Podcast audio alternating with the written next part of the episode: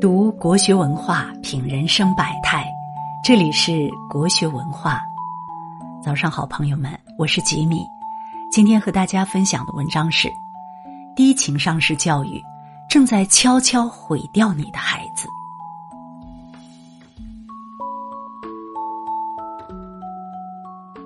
前段时间，知乎上有个热门话题：父母情商低会给后代带来多大的影响？网友邓林阳的回答实在是太扎心了，引起很多人的共鸣。以下是我家里真实发生过的一些对话。我说，在机场看见一个人好像丢了很贵重的东西，哭得好伤心、好无助，我看了都挺难过的。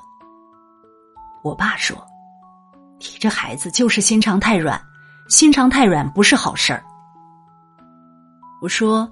最近挺累的，我妈说：“年纪轻轻身体就这么差，这怎么行？”我只是比较累而已。你老了怎么办？赶紧找个人结婚吧，不然老了没人管你。我爸问：“你和你以前那些同学还联系不？”我说：“有的还联系，有的不联系了。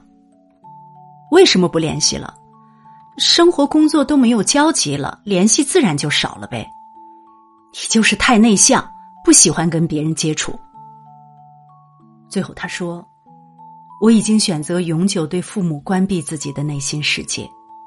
父母尽职尽责的抚养了我，但是他们日复一日无意中的言语损耗，在我童年和少年的内心留下了一个巨大的隐形空洞。”邓林阳的回答如此戳心。大抵触动了打压式教育下成长起来的一代人。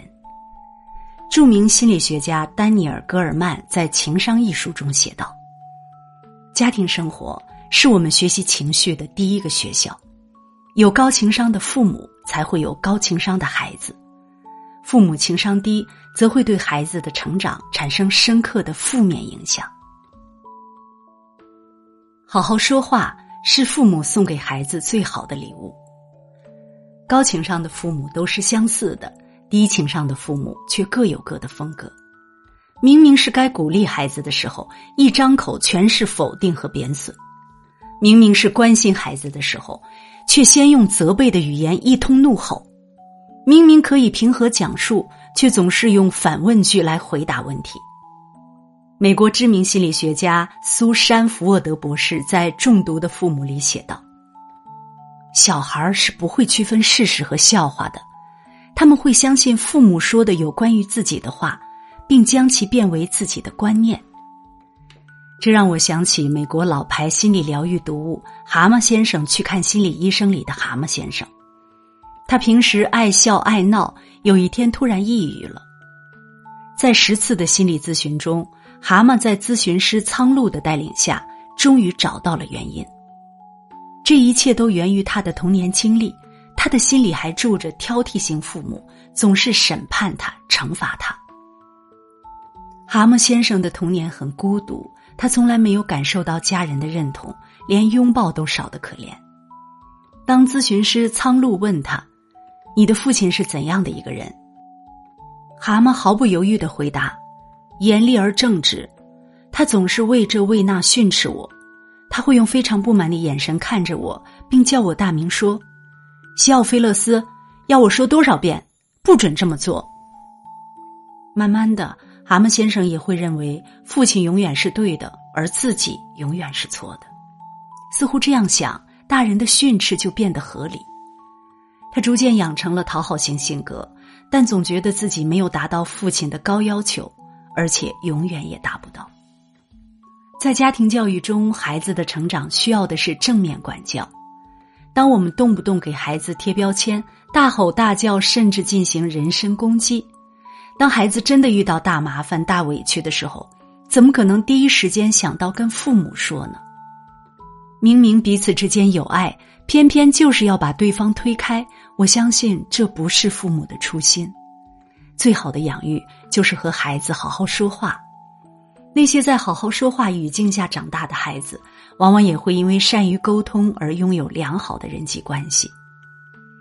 社会心理学上有一个概念叫“南风效应”，它来自法国作家拉封丹写的一则寓言：北风和南风比威力，看谁能让路上的行人脱掉外套。北风认为，只要风力足够强劲，就能吹掉行人的外套。它越吹越猛，寒冷刺骨。结果，行人为了抵御北风的侵袭，反而把外套裹得紧紧的。南风则徐徐吹动，顿时风和日丽，行人觉得很暖和，便主动脱了外套。北风固然凶猛，但结果事与愿违。南风虽然徐徐，却往往事半功倍。南风之所以能赢，是因为它顺应了人的内在需求。使人的行为变得自觉。父母教育孩子同样如此，要了解孩子的心理需求，用和善且坚定的方式跟他们相处，才能随风潜入夜，润物细无声，达到春风化雨的境界。管理情绪是高情商父母的必修课。近年来，在家长圈非常流行一个词汇。孔府症，如果好好说话是父母给予孩子最好的礼物，那么情绪稳定的父母则是孩子一生的福气。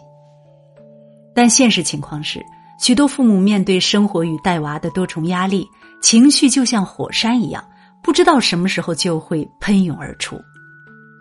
孩子拖延赖床时，你会不会暴跳如雷？孩子当面顶嘴时，你想不想直接上手？孩子不认真写作业时，你是不是血压飙升？不谈学习，母慈子孝；一谈学习，鸡飞狗跳。最近，上海就有一位家长因孩子作业做的不理想，他气得捶墙，没想到把手掌捶骨折了。这种因舍不得打孩子而自己发泄情绪的辛酸经历，让很多家长深有共鸣。更有极端的父母选择了最差的方法——恐吓式教育。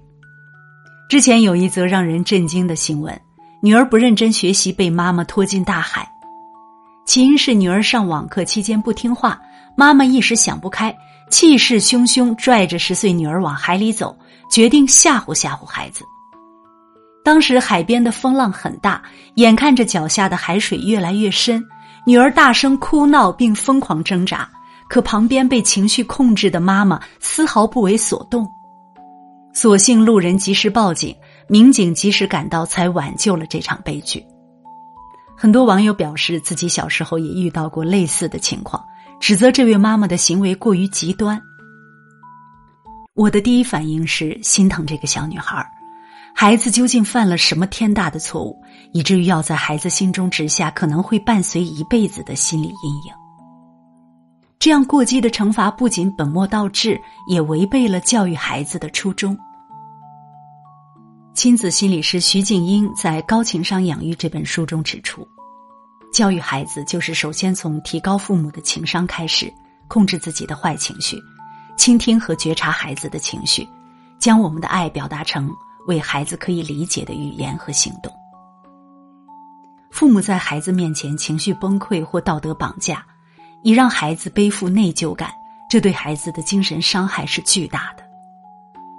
在父母的态度里，孩子无师自通的学会了情绪控制和管理能力。高情商的父母不仅能够控制自己的情绪，还能疏导孩子的情绪。只有接纳他们的情绪，尊重他们的想法，照顾他们的需求，才会让孩子在治愈的发展中，让情商也慢慢成长。央视家庭教育纪录片《镜子》里面有一句话：“每个孩子生下来都是一张白纸，父母就是作画的人。白纸变成什么样，关键在父母。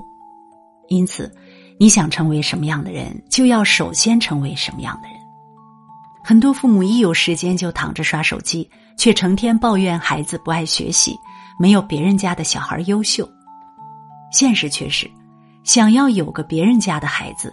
你得先成为别人家的父母，教育是一个润物细无声的过程，父母的以身作则对孩子的成长非常重要。宋霭龄、宋美龄、宋庆龄是二十世纪中国无法超越的宋氏三姐妹，她们个个出类拔萃，和父母的言传身教密不可分。父亲宋耀如曾说：“只要一百个孩子有一个成为超人式的伟大人才，中国就有四百万超人。害怕不能得救。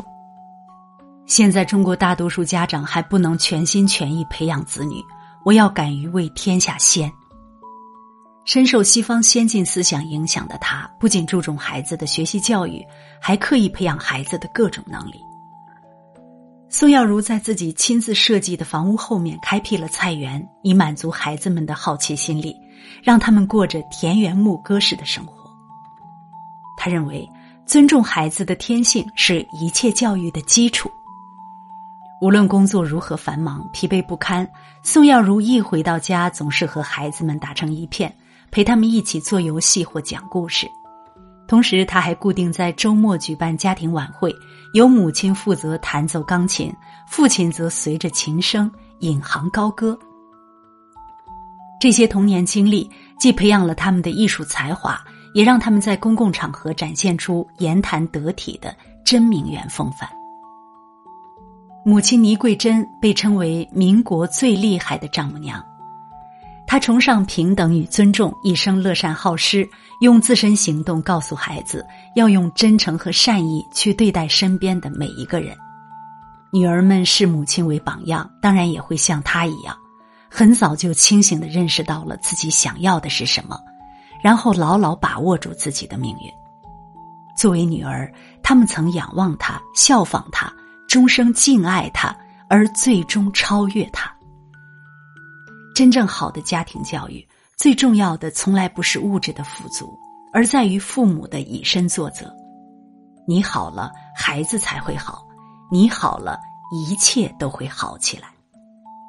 这是一个育儿最好的时代，因为资讯获取便捷，学习方式多样；这也是一个育儿不那么好的时代，因为育儿焦虑被过度放大。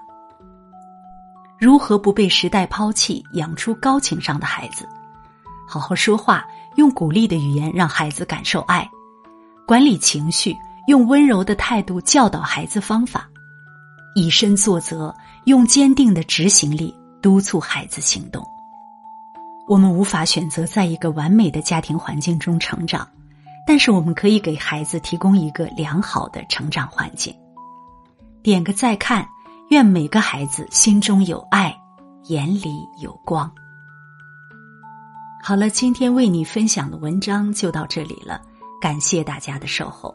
如果你喜欢国学文化的文章，请记得在文末点一个再看，也欢迎您留言并转发。让我们相约明天，愿国学文化的声音伴随着你的每一个清晨。